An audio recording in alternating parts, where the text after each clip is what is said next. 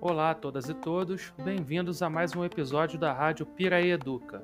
Não se esqueçam de nos seguir nas redes sociais, Instagram, Facebook e Twitter.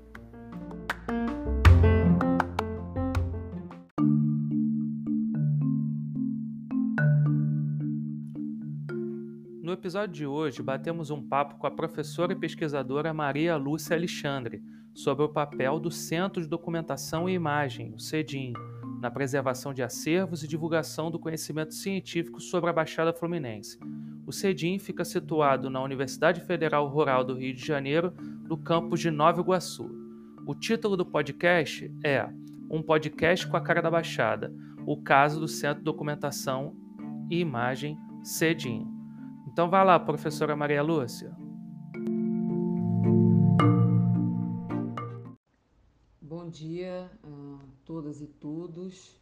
É, eu me chamo Maria Lúcia, é, sou atualmente doutoranda em História pelo programa de pós-graduação é, da Fundação Getúlio Vargas Rio de Janeiro.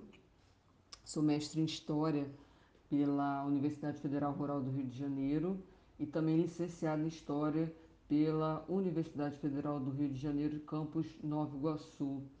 Hoje, a convite do professor Nelson Marques, eu venho falar para vocês é, um pouco da minha experiência é, enquanto coordenadora técnica é, do Centro de Documentação e Imagem, o CEDIM, no qual eu atuei nos últimos aí pelo menos seis anos é, no mínimo, é, e no qual encerrei inclusive agora a minha prestação de serviço a eles agora nesse mês, mas ainda assim eu, eu, eu a convite do, do a convite da equipe, né, do podcast, eu vim relatar um pouco da minha vivência, do que que é esse espaço, objetivos, parcerias, o que que a gente tem feito também em termos de extensão, né, em relação à sociedade, acesso ao conhecimento é, científico por todos, né, acadêmicos e não acadêmicos. E o que eu venho também, o que eu venho, né, primeiramente falar, trazer para vocês, é, como um, primeiro momento da minha, da, é, da minha fala aqui, dessa, dessa breve, vamos dizer, quase entrevista, é, o que, que se trata, né, o CEDIM, né? O CEDIM, ele é um centro de documentação e imagem, ele fica situado no campus da Universidade Federal do Rio de Janeiro, aqui de Nova Iguaçu.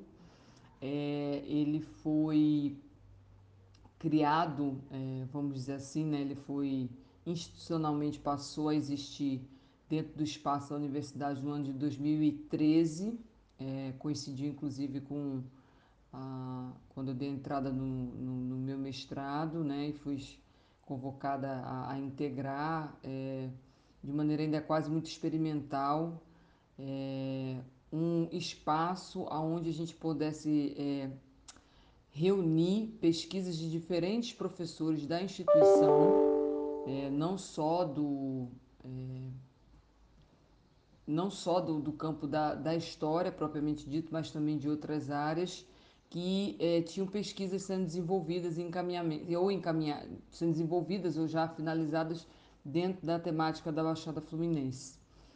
E ali nós começamos reunindo algumas dessas pesquisas, entrevistas, é, é, parte né, dessa memória né, da região da Baixada, é, materiais que foram digitalizados de algumas instituições, feitos por alguns professores. E a partir disso a gente foi crescendo, né, foi ganhando outras proporções, até que se a gente é, institucionalmente a gente passou a existir dentro do organograma da, da, da, universidade durante a gestão do professor Alexandre Forte, diretor do Instituto Multidisciplinar no campus Nova Iguaçu. E o espaço né, foi ficando cada vez pequeno, cada vez mais pequeno. É, e aí nós instauramos né, uma coordenação eleita com um comitê científico, um estatuto, e estabelecemos né, oficialmente que o CEDIM seria esse local onde a gente é, preservaria, reuniria né, é, é informações, é, dados, né, fontes é, sobre a história da Baixada em termos em caráter visual, né, sonoro e, afins, é, tudo de maneira digital. Né? Nós não temos é, um espaço físico, né, como arquivos consolidados como Arquivo Nacional, Biblioteca Nacional, porque a gente não tem espaço, né? o espaço lá não comporta isso. E aí, com o trabalho de bolsistas cedidos por alguns desses professores, bolsistas de iniciação científica, a gente começou a organizar esses materiais já feitos desses projetos de professores que já estavam vinculados a nós e depois fomos agregando outros conjuntos documentais é, que pudessem ser colocados de maneira é, digital para consulta localmente, né? as pessoas marcarem e, e, e ver esse material para que a gente fosse tornando realmente um centro de referência é, nesse, nesse sentido. Então, qual o procedimento de é, feitura, né, vamos dizer assim, dessa digitalização do acesso a esse material? É, como eu disse anteriormente, o CEDIM ele não tem documentação física para consulta, diferentemente de outros espaços que a gente conhece. É, são estabelecidas parcerias com professores ou instituições é, que tenham interesse em salvaguardar, né, preservar sua documentação de maneira digital.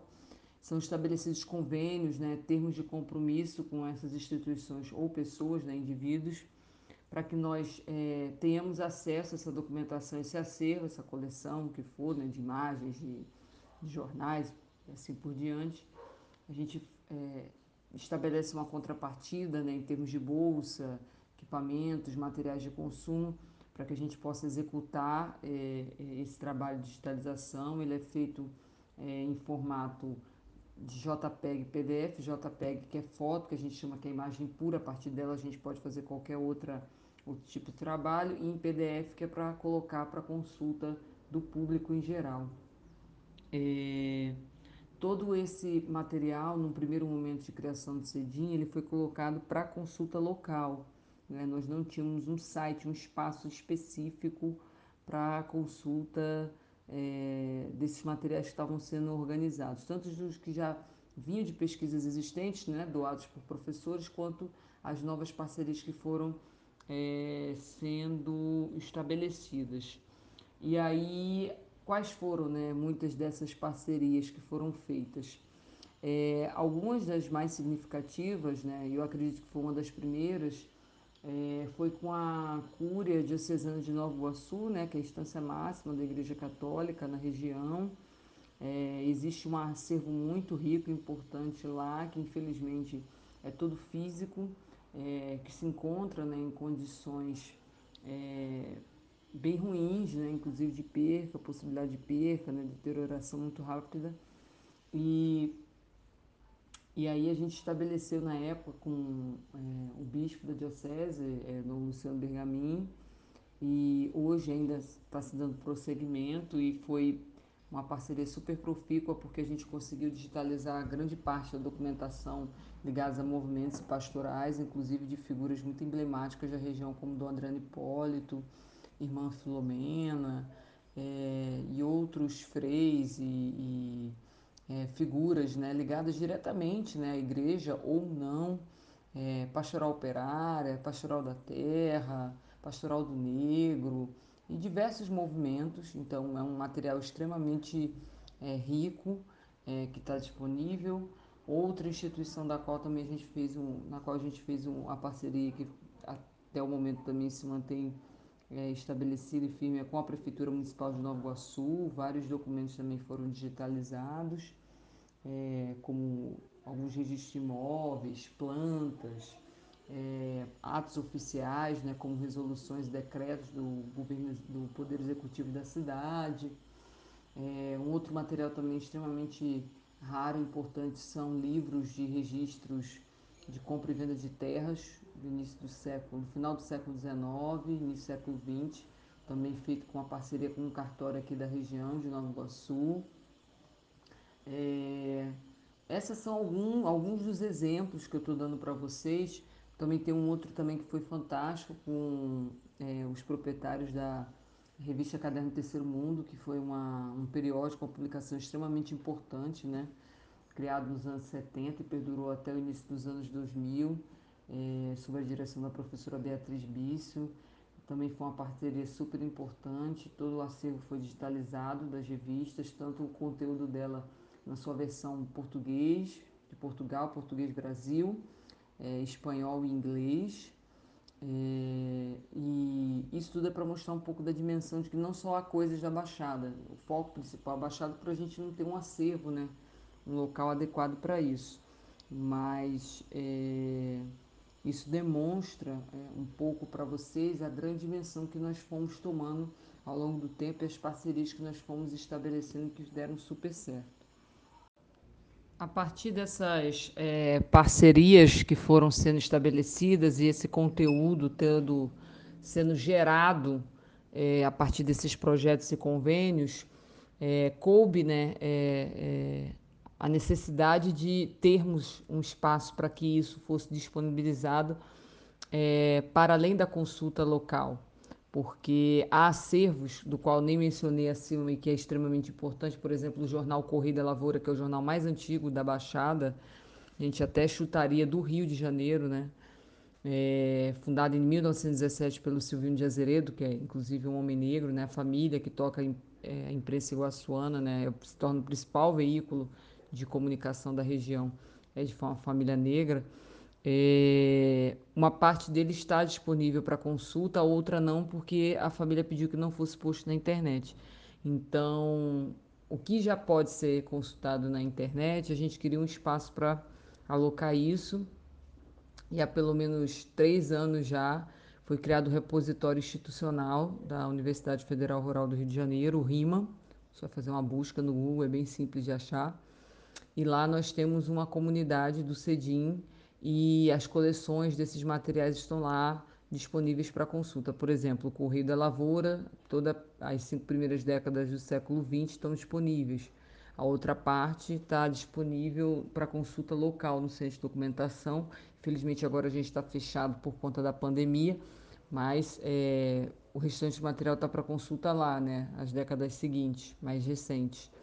É, esses materiais da Cúria, da Prefeitura, registros, né, cartório, é, é, entrevistas transcritas, por exemplo, sobre a emancipação de Mesquita e movimentos sociais, também algumas lideranças também já estão disponíveis. Então, assim, é um acervo extremamente rico, é, que já está lá para quem desejar.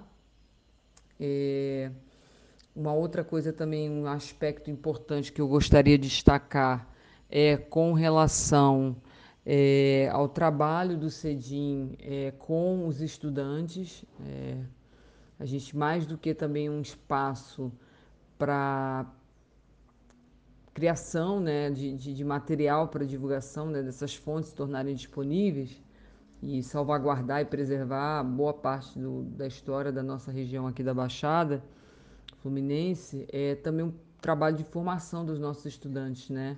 Nós temos é, diversos estudantes do curso de História, não só de História, principalmente da licenciatura História, mas de outros cursos também, que já passaram pelo CEDIM e do qual nós fizemos um trabalho de formação muito importante e interessante em termos de iniciação científica, produção de conhecimento. Agora, durante a pandemia, os estudantes que estão trabalhando de casa, né, no home office, é, têm feito produção de materiais para divulgação nas nossas nas redes sociais do CEDIM, né? Facebook, Instagram, Twitter. É, e isso tem sido muito importante, porque tem sido plataformas é, para levar o conhecimento de forma acessível para todos.